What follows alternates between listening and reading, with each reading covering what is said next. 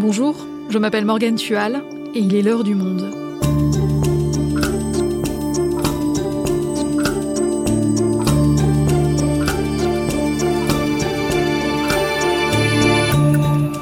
Aujourd'hui, Donald Trump, chargé de sauver les États-Unis d'un réseau pédosataniste organisé par les démocrates, c'est l'une des thèses de la mouvance conspirationniste surnommée QAnon. Elle est née en 2017, elle s'est depuis largement propagée aux États-Unis jusqu'à faire la une de l'actualité l'an dernier, le 6 janvier 2021, quand des militants pro-Trump avaient envahi le Capitole. Parmi eux, il y avait des adeptes de cette mouvance. Un an plus tard, la communauté QAnon est-elle toujours influente? William Oduro est journaliste au Décodeur du Monde et auteur du livre Dans la tête des complotistes. Il a échangé avec plusieurs partisans de la théorie QAnon. Il nous raconte ses origines, sa montée en puissance et ce qu'elle est devenue. QAnon, d'Internet au Capitole, itinéraire d'une théorie complotiste, un épisode produit par Esther Michon, réalisation Alexandre Ferreira.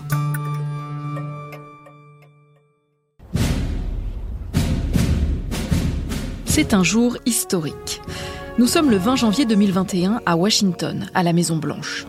Le démocrate Joe Biden s'apprête à devenir le 46e président des États-Unis. Pour cette occasion, la chanteuse Lady Gaga chante l'hymne américain.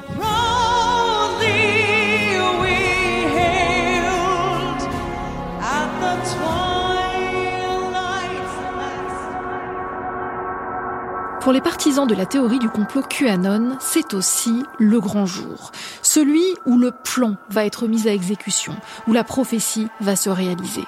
Ils en sont sûrs.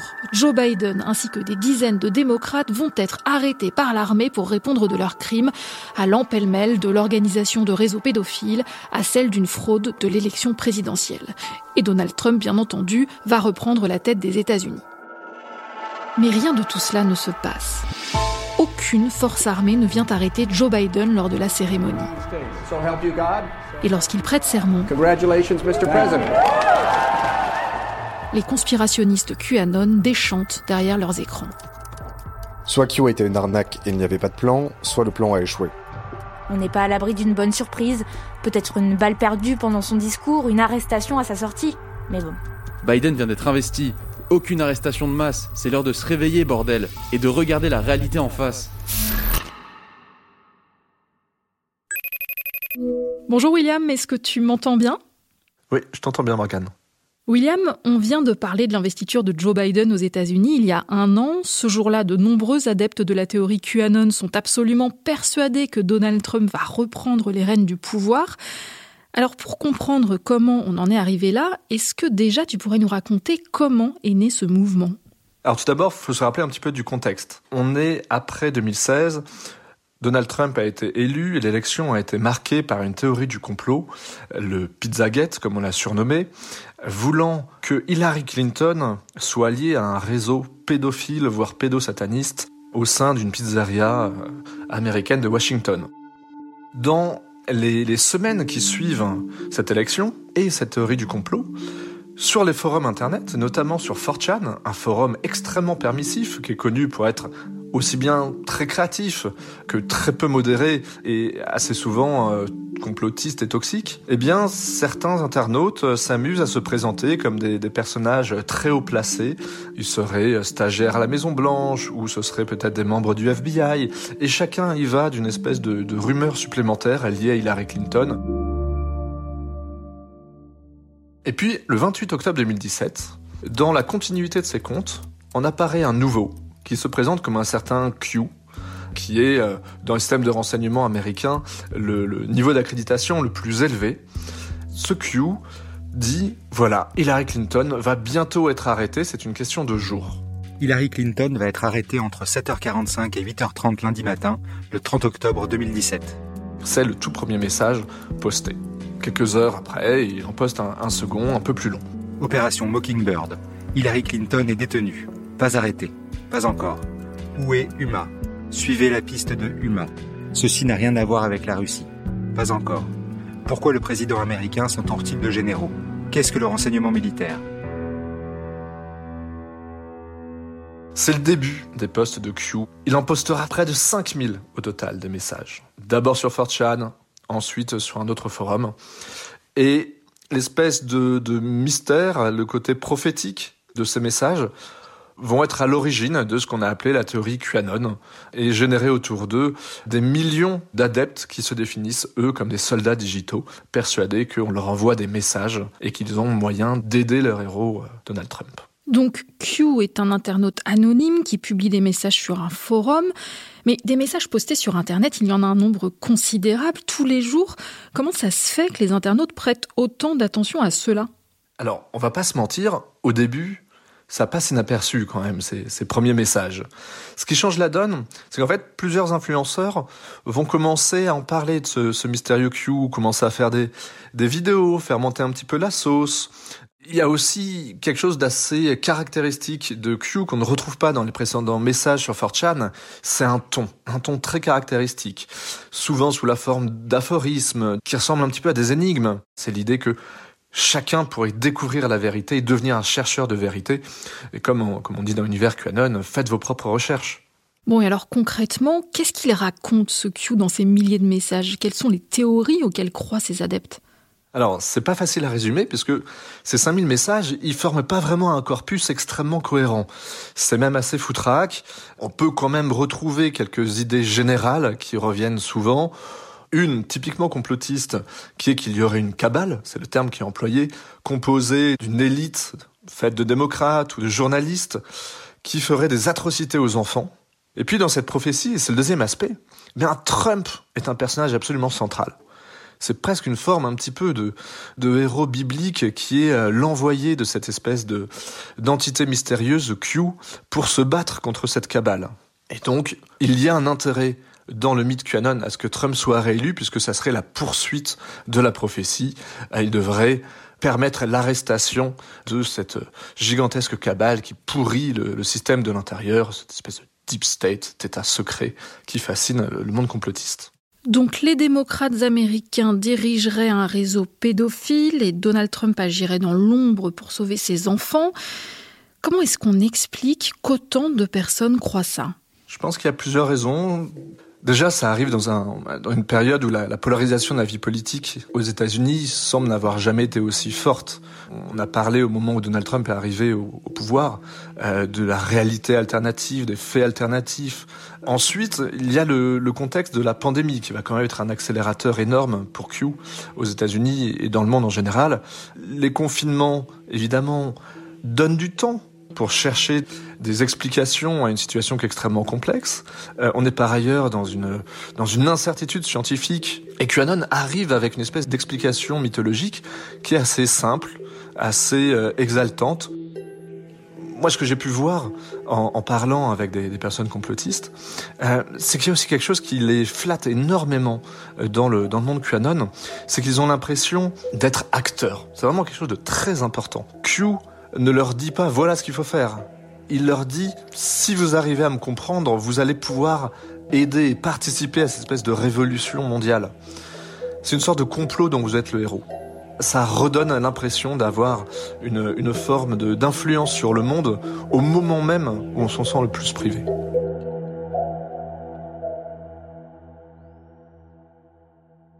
Cette théorie conspirationniste prend donc une grande ampleur en 2020. Est-ce qu'on a une idée du nombre de personnes que ça concerne à ce moment-là? Bah, c'est très difficile à quantifier pour plusieurs raisons. Déjà parce que tout le monde ne se déclare pas forcément spontanément membre d'un mouvement qui est quand même assez décrié au niveau euh, grand public. Par ailleurs, c'est une adhésion qui souvent peut être assez informelle et diffuse. On peut très bien adhérer à une partie des théories du complot qui circulent au sein de QAnon, mais pas à toutes. Après, il y a eu bien sûr des tentatives de chiffrer à travers des sondages aux États-Unis. Entre 3 et 7% des Américains, selon les sondages, ont donné des réponses allant dans le sens qu'ils s'identifiaient à QAnon ou en tout cas qu'ils admettaient fréquenter régulièrement des groupes Facebook ou autres sur QAnon. Et cette théorie va aussi arriver jusqu'en France, alors que pourtant, à première vue, ça semble quand même très américain. Ça parle de Donald Trump, ça parle de démocrates. Comment c'est arrivé chez nous? Jusqu'au début 2020, il faut pas se leurrer, hein, le, mouvement QAnon est quand même extrêmement minoritaire et marginal en France.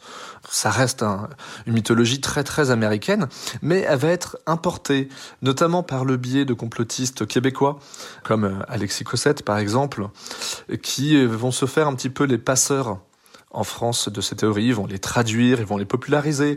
Parfois, ils vont essayer de les adapter à la scène française en essayant de trouver des prolongements.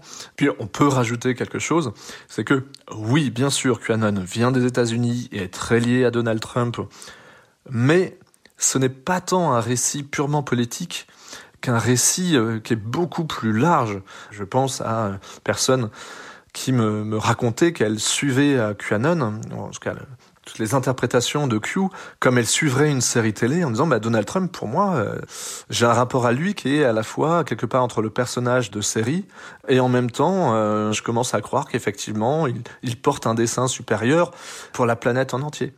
Alors justement, Donald Trump, on est en 2020, l'année où commence la pandémie, mais c'est aussi une année électorale aux États-Unis.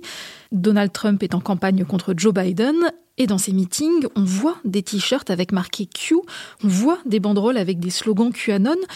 Comment est-ce que Donald Trump réagit à tout ça?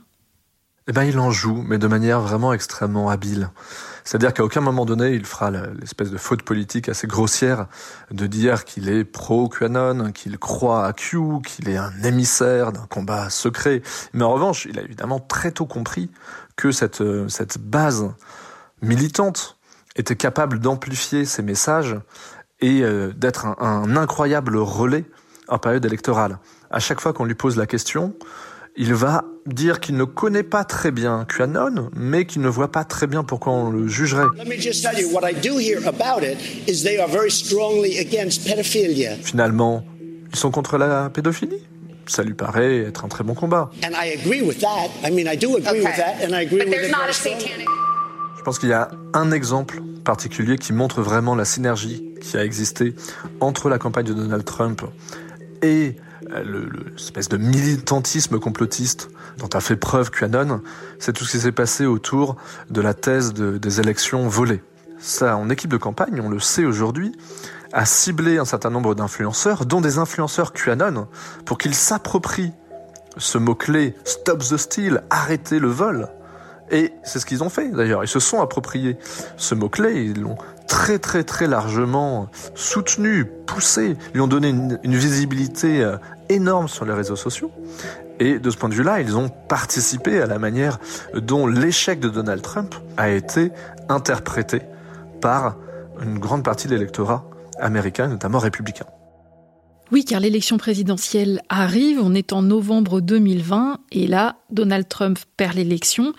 Comment réagissent les adeptes de Q? Eh bien, assez paradoxalement, on ne pourrait pas dire qu'ils sont vraiment déçus. Parce que d'une certaine manière, comme ça fait des semaines, voire des mois qu'ils se sont convaincus que les élections seraient truquées, eh bien, finalement, la défaite de Donald Trump leur donne raison. Le problème, c'est que la, la, prophétie autour de, de Q, telle qu'elle est interprétée, nous dit deux choses qui sont assez contradictoires. C'est que d'un côté, les élections seront truquées, ça c'est fait, mais que de l'autre, Donald Trump, qui est le, le, le, gentil, le héros, va triompher des forces obscures. Pour ça, ça veut dire qu'il faut bien qu'il soit réélu président. Donc comment on fait? Eh bien régulièrement vous allez avoir des dates, des espèces d'échéances qui seront lancées en l'air par les, les exégètes de Q en disant ben voilà à telle date il va se passer un événement majeur qui va complètement renverser le résultat des élections. Les dates passent les unes après les autres sans que rien ne se passe en faveur de Donald Trump jusqu'à une date bien particulière, celle du 6 janvier où là les événements tournent de manière assez inattendue. Alors rappelle-nous, qu'est-ce qui s'est passé le 6 janvier 2021 Eh bien, le 6 janvier 2021, le Congrès américain doit entériner les résultats du vote, ce qui est la dernière chance, on va dire légale, pour que l'élection de Joe Biden ne soit pas reconnue. Euh, sauf que Donald Trump, lui, joue son va-tout. Ça fait plusieurs euh, plusieurs jours qu'il essaye de chauffer sa base militante, qu'il donne même rendez-vous à ses électeurs en lui disant sur Twitter Allez-y, soyez-y, ce sera sauvage. Donc certains vont se joindre, en fait, parce qu'ils perçoivent comme un moment de victoire, sauf que sans se rendre compte qu'ils vont tout simplement envahir le Capitole et participer à des émeutes absolument historiques et qui vont renvoyer une image absolument désastreuse du mouvement.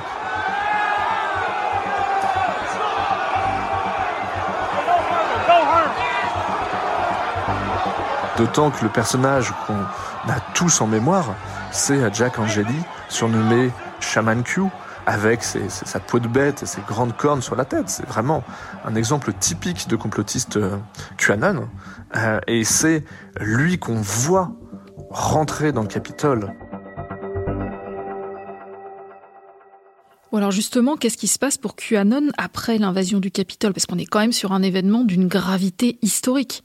Il y a d'abord un effet de sidération au sein des QAnon, puisque évidemment, on ne s'attendait pas à ce que les, les, les, événements se déroulent de cette manière-là. Une partie d'entre eux ne souhaitait pas du tout être associés à cette violence. Et il faut rappeler que les membres présents ce jour-là n'étaient pas tous des QAnon. Il y avait également euh, des néo-nazis, la white américaine, qui étaient euh, plutôt majoritaires, je dirais. Et du coup, c'est assez embarrassant donc on va commencer à voir apparaître très très tôt hein, des discours selon lesquels oui mais en fait ça serait pas vraiment des supporters de QAnon ni des défenseurs de Trump qui auraient pénétré au Capitole, ça serait en fait des antifas, euh, voire même ça serait des agents doubles qui, seraient euh, venus ce jour-là euh, et, et finalement ce serait un gigantesque coup monté.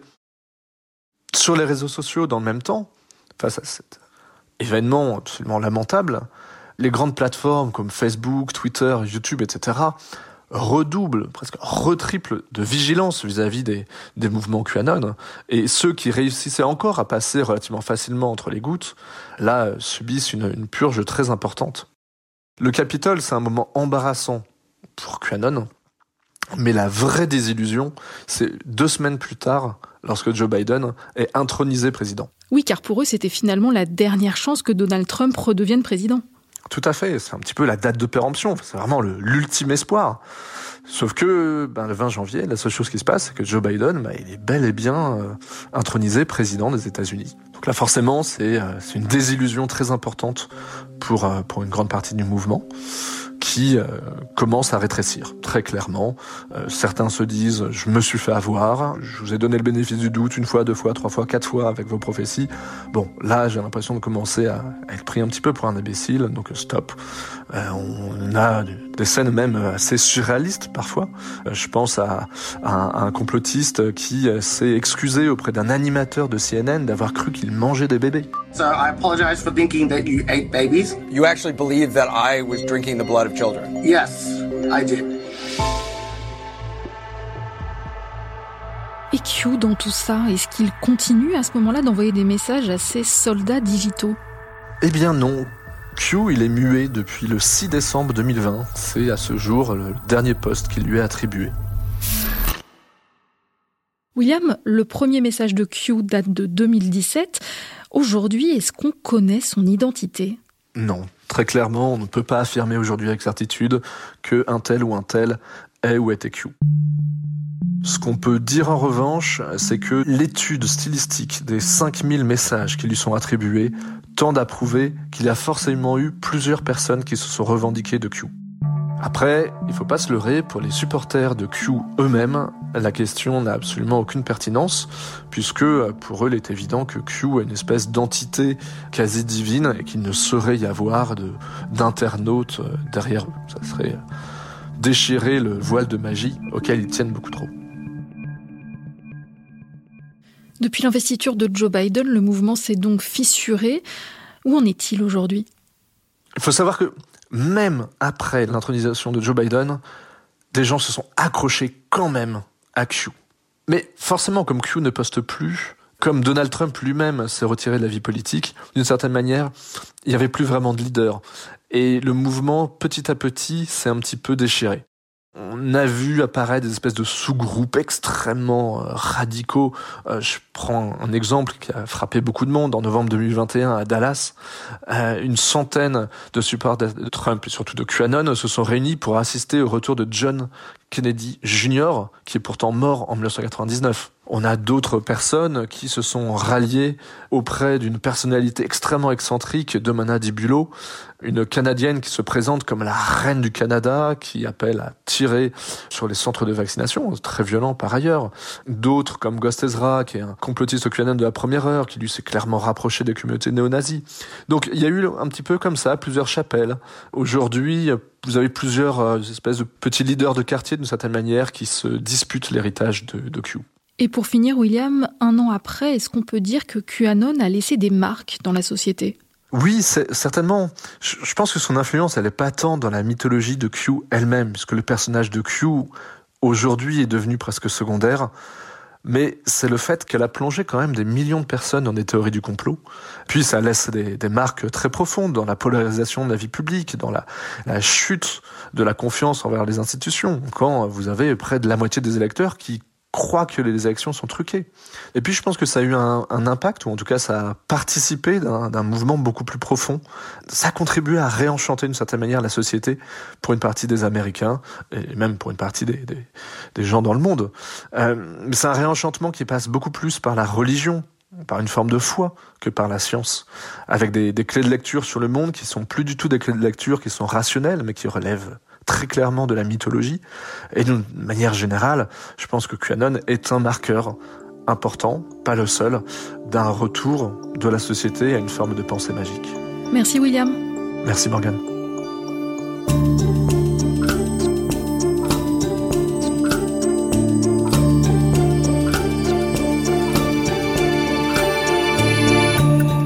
Si vous souhaitez en savoir plus sur le sujet, je vous invite à écouter un autre épisode de l'heure du monde avec William Oduro, complotiste Comment en sont-ils sortis, publié en avril.